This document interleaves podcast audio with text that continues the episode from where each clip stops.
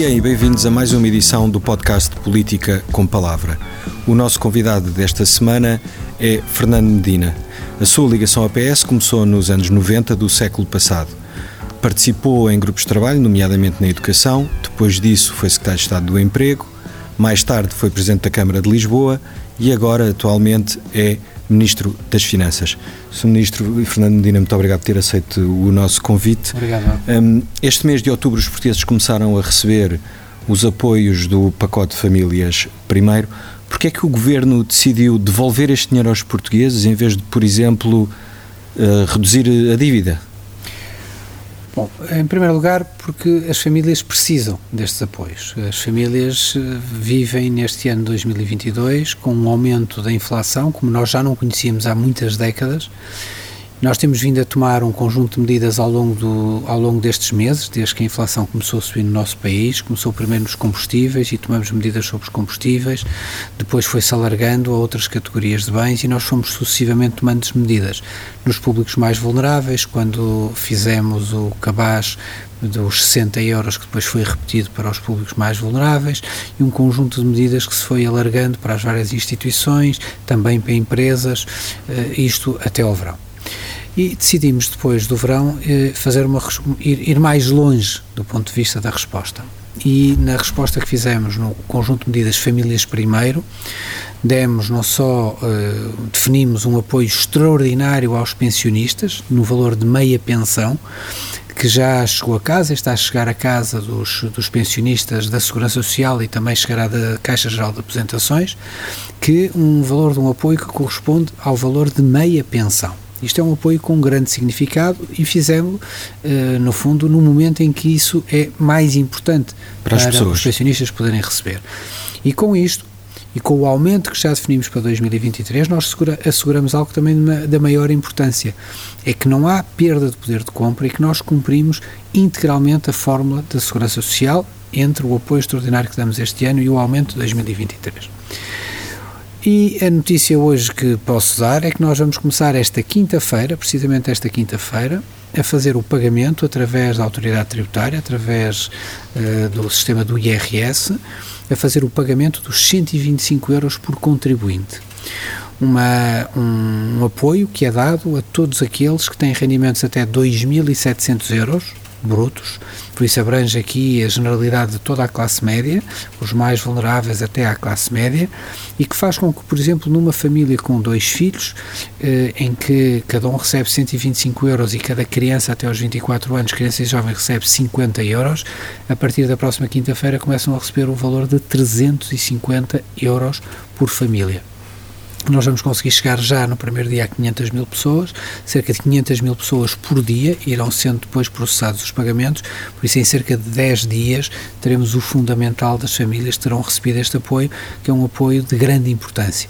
Neste momento, porque é o momento em que as famílias mais precisam, um momento que temos também a certeza que vamos ter contas certas este ano, que vamos ter a dívida com uma grande redução, é o momento certo para fazermos este apoio e para as famílias o poderem receber. E porquê que nesta medida decidiram dar eh, a mesma verba a todos, indiscriminadamente, e não pensarem numa solução que já foi utilizada antes, que era usar aqui uma forma progressiva de dar mais a quem mais precisa e fazer desta forma agora? Nós entendemos que neste período era importante também dar um sinal às classes médias do país, no sentido também de lhes devolver uma parte daquilo que também contribuíram no acréscimo da receita fiscal. Porque é verdade que, os, que as famílias mais vulneráveis têm uma exposição maior aos aumentos dos preços, nomeadamente em sede de IVA. Sim. Mas é verdade também que as famílias das classes médias, em valor absoluto, consomem mais, gastam mais e por isso pagam mais impostos. Uhum. Ao fazermos a devolução de um montante igual, já é uma, uma opção redistributiva, isto é, nós estamos a compensar mais as famílias de mais baixos rendimentos, porque ela não é uh, proporcional ao que cada um pagou. Quem, quem está neste momento das famílias de rendimentos mais baixos está a receber mais proporcionalmente. Aquilo contribuiu. E porque isto, esta medida também tem um sentido de apoio, tem um sentido de apoio, como referi, mas tem também um sentido de justiça. É que de facto nós estamos a devolver no nosso conjunto do nosso pacote de apoios, nós estamos a devolver integralmente o valor que o Estado arrecadou a mais com o crescimento das receitas do IVA. Isto é, aquelas receitas a mais que o Estado arrecada porque em resultado da inflação, nós pegamos nessas receitas e devolvemos aos cidadãos. Na totalidade? Na totalidade. As contas que fizeram relativamente ao IVA, devolvemos na totalidade aquilo que é a receita esperada do acréscimo do IVA. E por isso este apoio a todos é também um sinal de justiça às classes médias, que tanto contribuem para, com, através dos seus impostos, para o Estado Social de que todos beneficiam. Hum, já falou há bocadinho no Orçamento de Estado, que foi entregue recentemente no Parlamento, também falou na questão da consolidação uh, e da redução da dívida. Um, a minha dúvida tem que ver com a atual situação do país e do mundo. Uh, estávamos a sair de uma pandemia, entretanto, instalou-se na Europa uma guerra, a guerra da Ucrânia, um, e geralmente este tipo de situações provocam terremotos do ponto de vista das finanças em qualquer país. Uh, que garantias é que pode dar de que não vamos voltar a ter déficits galopantes uh, no país? Nós termos contas certas tem sido, e reduzirmos a nossa dívida pública tem sido uma preocupação do governo do PS desde 2015. Eu reafirmei-a como uma grande uh, prioridade do meu, do meu mandato como Ministro das Finanças. Porque é precisamente o facto de nós termos contas certas que nos permite estar mais preparados para podermos responder quando a economia, como referiu e bem, sofre choques desta natureza porque hum, há, há, políticos no nosso espaço público que defendiam que nós não nos devíamos preocupar com o déficit, que não nos devíamos preocupar com a dívida, que no fundo não há limitações da União Europeia atualmente em vigor. Ora, aquilo que nós sabemos bem é que a falta de credibilidade, um descuido relativamente à gestão financeira do Estado, compromete a nossa credibilidade externa, compromete a nossa capacidade de obter financiamento e causa danos muitíssimo grandes do ponto de vista da vida de cada um dos cidadãos. E é precisamente para prevenir isso. Nós temos feito um investimento muito grande e um esforço muito grande nos últimos anos de reforço da nossa credibilidade, de redução do déficit, de redução da dívida, que vamos, que fizemos um esforço muitíssimo grande durante este ano de 22, com uma redução da dívida das maiores do mundo, uh, uma dívida que se reduz em 10 pontos percentuais, que passa de 125% do produto para 115% do produto. Portugal deixará de estar no top 3 das dívidas, isolado no terceiro lugar das dívidas mais elevadas da moeda única e vamos passar a estar integrados num pelotão onde está a Espanha, a França e a Bélgica, por isso países eh, com economias mais fortes do que a nossa. Isto é muito importante, precisamente como referiu, no momento em que há mais dificuldades internacionais, porque termos contas certas é, no fundo, uma garantia maior para podermos não só agir, isto é, com um déficit mais baixo, em caso de necessidade, o déficit pode aumentar para pagar subsídios de desemprego, para pagar apoios, para, no fundo, absorver uma parte da perda de receitas fiscais que inevitavelmente acontece em contextos de uma crise de maior dimensão, sem, que, sem, no fundo, apoiando assim a economia a normalizar e a estabilizar. Se nós não tivéssemos margem, se já estivéssemos no limite, o que aconteceria é que nós, num momento de necessidade, podíamos, só tínhamos duas coisas a fazer. Uma era rebentar o limite, e isso podia nos levar a uma situação eh, financeira de alto risco para o país, ou então fazer o contrário, que era aumentar impostos ou adotar uma política eh, recessiva num momento de abrandamento, que era uma, era uma política péssima que só iria piorar a vida das famílias e dos portugueses. Por isso, ter contas certas é um instrumento essencial para podermos ter mais capacidade de resposta a, a momentos de maior dificuldade.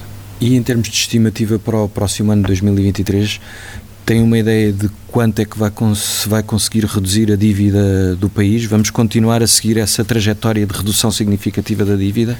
Vamos continuar a reduzir. A nossa, o nosso objetivo para o ano de 2023 é passarmos de uma dívida de cerca de 115% do produto para perto, abaixo de 111%, por isso cerca de 110% do produto.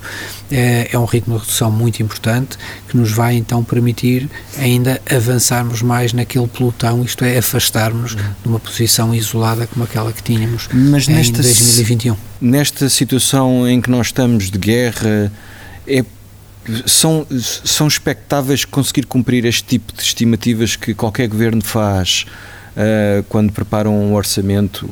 Vivemos em uma época muito instável. Vivemos, vivemos numa época em que temos uma, uma incerteza grande que nos é trazida por fora, pelo exterior. Uhum Uh, tudo o que está a acontecer, aliás, à nossa economia de negativo e de adverso é uh, uma são efeitos externos que estão a ser impostos ao nosso país. Não há nada nesta crise que tenha sido motivada por qualquer elemento de natureza de natureza de natureza uh, interna. Nós as estimativas que temos são as melhores estimativas que existem disponíveis para a economia portuguesa. Nós estamos muito afastados do conflito. Nós apostamos há muitos anos de forma correta nas energias renováveis e temos uma porcentagem superior ao que muitos países têm. Nós, pelo facto de termos um mercado ibérico de energia não totalmente ligado com a Europa, já podemos tomar medidas como a separação do gás do, que é o, do preço da eletricidade, que faz com que os preços tenham aumentado aqui menos do que noutros países europeus. Nós estamos a beneficiar de várias indústrias que antes trabalhavam muito com a China e com o leste da Europa, hoje procuram outras localizações mais seguras e dentro desses espaços está precisamente, está precisamente Portugal.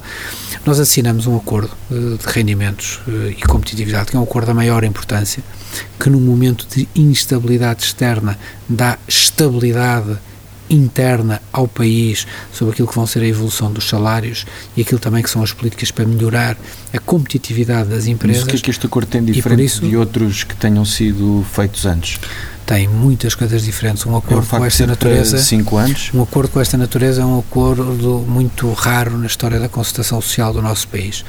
Um, ele, em primeiro lugar, destacar a importância de haver um acordo. Haver um acordo neste momento significa reduzir a incerteza sobre as famílias e sobre a economia. Significa que o Governo, confederações patronais e confederação sindical estão de acordo sobre um conjunto de matérias que importam para o avanço da vida do país. Um, em segundo lugar, este facto, como referiu bem, este é um acordo de médio prazo. Não é um acordo para um ano, é um acordo para um conjunto de quatro anos, para uma legislatura, acompanhará a vida desta legislatura. Em terceiro lugar, o seu conteúdo, porque o conteúdo afirma eh, que há uma, um compromisso coletivo de irmos subindo o peso dos salários no PIB, isto é, na riqueza que o país está a criar. E isto é da maior importância, um país que se bate pelo aumento dos salários, da melhoria das condições de vida dos trabalhadores, das famílias. Este compromisso coletivo é muito importante, como é também o compromisso simétrico a este, que é então criar as condições às empresas para que sejam mais competitivas para poder, no fundo, pagar os aumentos de remunerações que este acordo encerra. E por isso é um acordo de uma enorme importância para enfrentarmos este momento que, vamos, que estamos a enfrentar. Uma das críticas que a atual governação, os anteriores governos do PS, têm, uh, têm sido feitas uh, tem que ver com a efetiva execução do investimento público uh, que está inscrito no orçamento, no orçamento do Estado. É desta que o governo vai investir aquilo que tem orçamentado? Até porque isso é um, um, um mecanismo de apoiar uma economia numa situação difícil. É um elemento importante da nossa estratégia, muito importante da nossa estratégia, um, e é preciso às vezes conseguir traduzir para as pessoas que a execução do investimento público ao longo do tempo não é linear. Isto é, nomeadamente quando nós temos fundos comunitários, programas comunitários, um programa como o PRR, há uma fase de definição do programa, há uma fase de estudo dos projetos, de, de, estudos prévios, depois uma fase de projetos, depois uma fase de concurso e depois uh, demora algum tempo a haver, por exemplo, uma obra uh, a ser executada, a entrar em velocidade. E depois a partir de determinado momento acelera muito a execução dos fundos. Uh, Deixe-me dar dois exemplos, um na área um na área da mobilidade que tem a ver com a, por exemplo, o metro do Porto uh, que está que está agora a entrar numa fase de execução ou o metro aqui de Lisboa que está nessa também hoje a arrancar com uma fase mais avançada da obra. Há cerca de um ano e tal atrás não não o tinha nesta nesta nesta sua nesta esta sua extensão, dar, por exemplo, o que, tem, o que vai ser o impulso relativamente à execução das obras na ferrovia, que pelo natural desenvolvimento dos projetos irão acelerar, e em muitas outras áreas de atividade. Um outro exemplo Nós ainda, já este ano uh, foram assinados os acordos relativamente às agendas mobilizadoras que vão permitir uh, a execução de um volume muitíssimo significativo de investimento privado por parte das empresas. Ora, houve uma fase de construção dos regulamentos, outra fase de construção dos consórcios, de, de construção dos projetos, de apresentação dos projetos, dos júris decidirem sobre isso. Ora, os júris já decidiram, já está a decidir quais são os projetos que vão ser apoiados e por isso agora estamos na fase da execução, do arranque da execução desses projetos, o que acontecerá ao longo dos próximos anos. E por isso, pelo... Mas este ano de 2023 será o ano em que finalmente todo, toda essa fase de projeto e preparação está terminada e poderão começar a ver-se os, os resultados desse tipo de investimento? É um ano que claramente se vai ver muito mais do ponto de vista da execução desses projetos do que se viram nos anos anteriores, porque os projetos estão a chegar a essa fase de maturidade que permite que eles começam a ser mais visíveis. Uma das linhas mestras, pelo menos definidas assim pelo Governo, da proposta do orçamento tem que ver com a mitigação dos custos uh, uh, que pesam sobre as pessoas e sobre as famílias. Um desses custos é o crédito da habitação, que as pessoas já estão a sentir nas suas contas bancárias, nos seus bolsos e as notícias o que, no, o que nos dizem é que nos próximos meses ainda vai piorar. Hum, há alguma coisa que o Governo esteja a preparar para apoiar as pessoas a enfrentar este custo que tem um potencial para ser quase uma bomba relógio? Em primeiro lugar, preciso ver que nós temos eh, cerca de 90% dos créditos à habitação do país, num total de 1 milhão e 400 mil créditos que existem, cerca de 90% dos, dos créditos têm uma prestação até 400 euros. Metade dos créditos à habitação tem uma prestação até 280 euros. E o que tem acontecido é que uma parte destes créditos são créditos que já se começam a aproximar da fase final da sua maturidade. O que é que isto significa?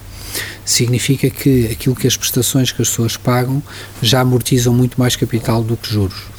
Isto é importante porquê? Porque os aumentos que vão, que vão existir, que estão a existir e que vão existir, para este tipo de crédito, isto é, para uma parte importante de crédito, o impacto não é um impacto eh, tão significativo como, como é o impacto para os créditos mais recentes, por exemplo, onde a componente, ou então os créditos de maior valor, que um, para onde esse impacto será, será, será superior.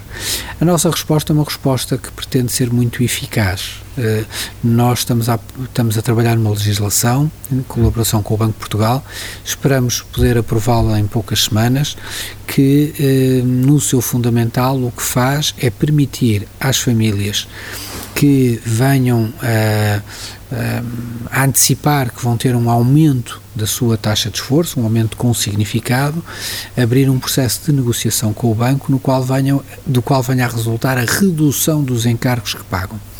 As soluções podem ser várias do ponto de vista desta redução, estão a ser trabalhadas com rigor para uh, assegurarmos que as famílias não ficam prejudicadas com este processo de negociação, no sentido em que há normas europeias a cumprir e nós não queremos que as pessoas que legitimamente procuram pagar menos na sua prestação mensal venham a ser classificadas como tendo um crédito em incumprimento ou como o banco seja registado como crédito em incumprimento.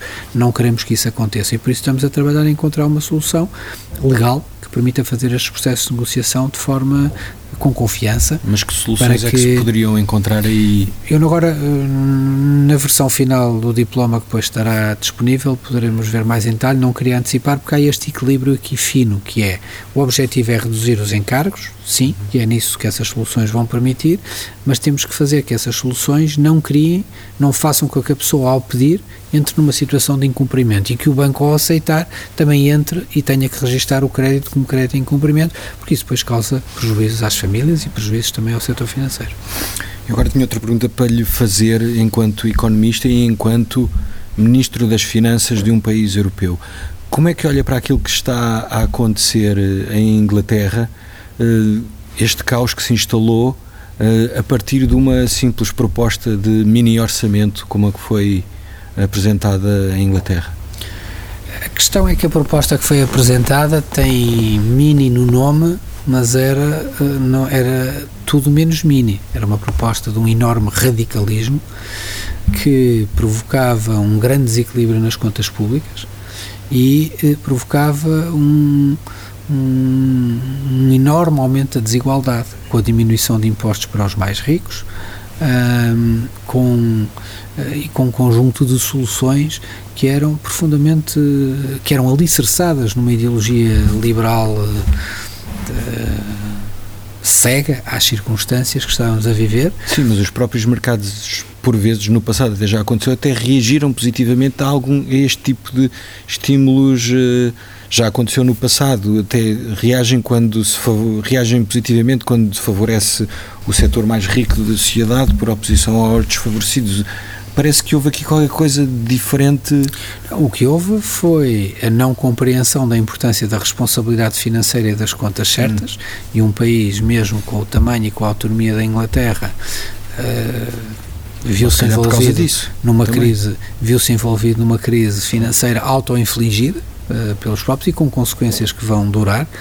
Uh, mas eu acho que este exemplo mostra bem o que é o falhanço das doutrinas liberais mais uh, cegas, quando a tentativa de aplicação de uma receita cega num determinado momento causou aquilo que causou, que foi um caos financeiro com perdas muito significativas para os fundos de pensões, para todo o sistema uh, e, e fê-lo num espaço de muito poucos dias. E por isso isto prova bem a importância não só das contas certas, mas também as políticas ponderadas nos vários momentos para uh, porque aqui não houve, aqui não era um problema de uma crise sistémica como tivemos na moeda única, aqui não é um problema de vários países atingidos, não, aquilo foi uma decisão e uma crise em função dessa decisão, foi uma decisão radical. E que lições é que alguns partidos da direita deveriam tirar desta desta situação criada em Inglaterra? Que a lição imediata é que políticas radicais, do ponto de vista de políticas liberais radicais, uh, derrotam-se a si próprias. Uh, não cumprem o objetivo, não resolvem nenhum problema e, neste caso, causaram um dano imenso. Espero, aliás, que seja uma, uma recordatória para muitos que acham que o liberalismo mais radical é a solução para os problemas do, do país. Não é. Uh, Fernando Medina, eu sei que ainda está há pouco tempo enquanto Ministro das Finanças, mas eh, já terá pensado qual é que era o qual é que poderia ser o seu legado enquanto Ministro das Finanças. No final do mandato deste governo qual é que gostaria que fosse o que é que gostaria que ficasse dos seus anos de governação enquanto Ministro das Finanças?